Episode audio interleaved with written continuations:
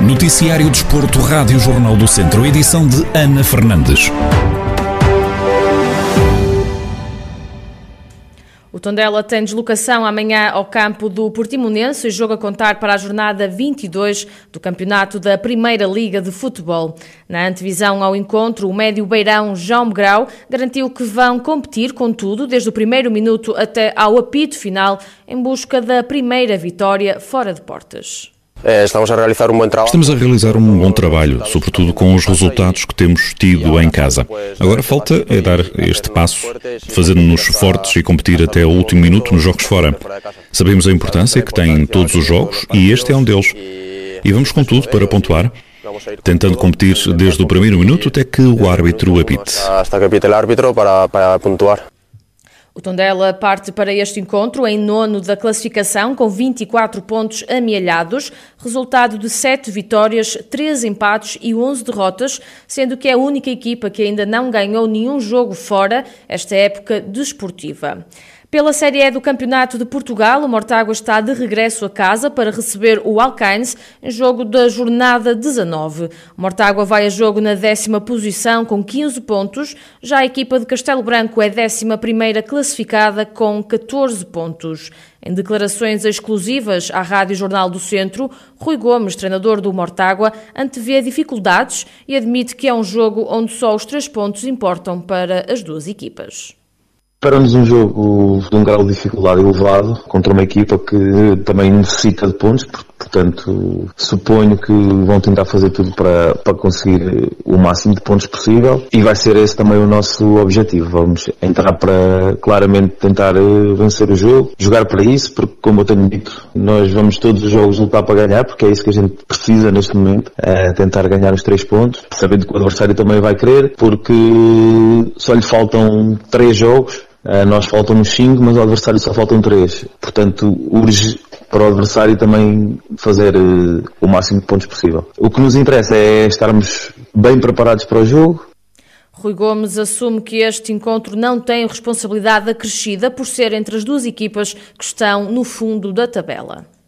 Não creio que traga uma responsabilidade extra, até porque o sentimento de, de todo o grupo, principalmente dos jogadores nos, nos últimos dois jogos, uh, no fim dos, dos, dos, jogos, foi que sentiram que podiam ter ganho o jogo, sentiram-se confortáveis no jogo, sentiram que a, a tentar jogar para ganhar ficaram um, um pouquinho frustrados pelos resultados terem sido dois empates, especialmente este último jogo que tivemos a ganhar e, e depois por uma série de, de fatores uh, não conseguimos segurar a vantagem, mas não creio que este jogo contra o Alcaíns traga uma responsabilidade acrescida. É no seguimento daquilo que a gente tem falado muito, tentar preparar um jogo de cada vez, uh, tentar que estejamos o máximo preparados para, para defrontar o adversário, mas sempre no, com o intuito de ganhar o jogo, Declarações de Rui Gomes, treinador do Mortágua, que no próximo domingo, pelas três da tarde, recebe o Alcaines em jogo da jornada 19 da Série E do Campeonato de Portugal. A Liga e a Federação Portuguesa de Futebol ponderam reduzir a Primeira Liga para 16 clubes na época 2022-2023. Esta informação já foi apresentada aos clubes e tem como objetivos apostar numa maior competitividade e diminuir a sobrecarga de jogos, em particular das equipas que discutem competições europeias.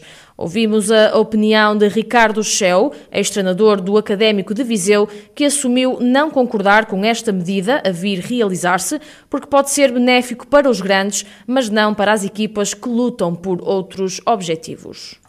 Como treinador, não me agrada porque quanto menos jogos, pior, porque nós, nós queremos a margem de erro diminuir. Ou seja, vamos encurtar aqui a margem de erro para as equipas, como tal, poderá ser, ser benéfico para os mesmos, para os grandes, porque na teoria vencem sempre mais jogos do que os outros, mas para, para as equipas que lutam por outros objetivos poderá ser eh, bem pior porque a margem de erro é mais curta. Como treinador não me agrada também porque eh, gosto de competição, os jogadores também gostam de competição, para os adeptos também não é bom porque vêm-se privados de ver me, eh, menos jogos da sua equipa. Em termos desportivos, poderá aumentar a a competitividade das equipas tem coisas positivas, mas também tem coisas negativas. A mim, pessoalmente, não me agrada muito essa possibilidade de jogar e deveríamos, se calhar, seguir o exemplo das, das melhores ligas do mundo, como é o caso de Espanha, Itália e Inglaterra, em que isso não faz qualquer tipo de sentido.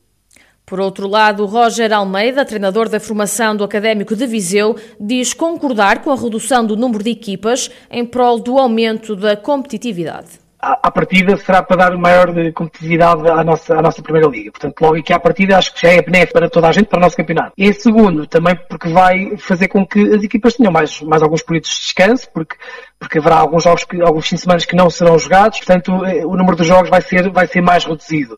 Eu acho que são os dois pontos que ficaram a ser debatidos eh, e, e se é para ser assim, eu acho que, que é sempre bem-vinda. Já os tivemos, já os tivemos há uns anos 16 eh, equipas, entretanto eh, voltámos a ter 18 equipas outra vez, ehm, mas eu acho que sinceramente para as equipas que temos e para o nosso campeonato aí sim ser mais competitivo, acho que 16 equipas será o ideal.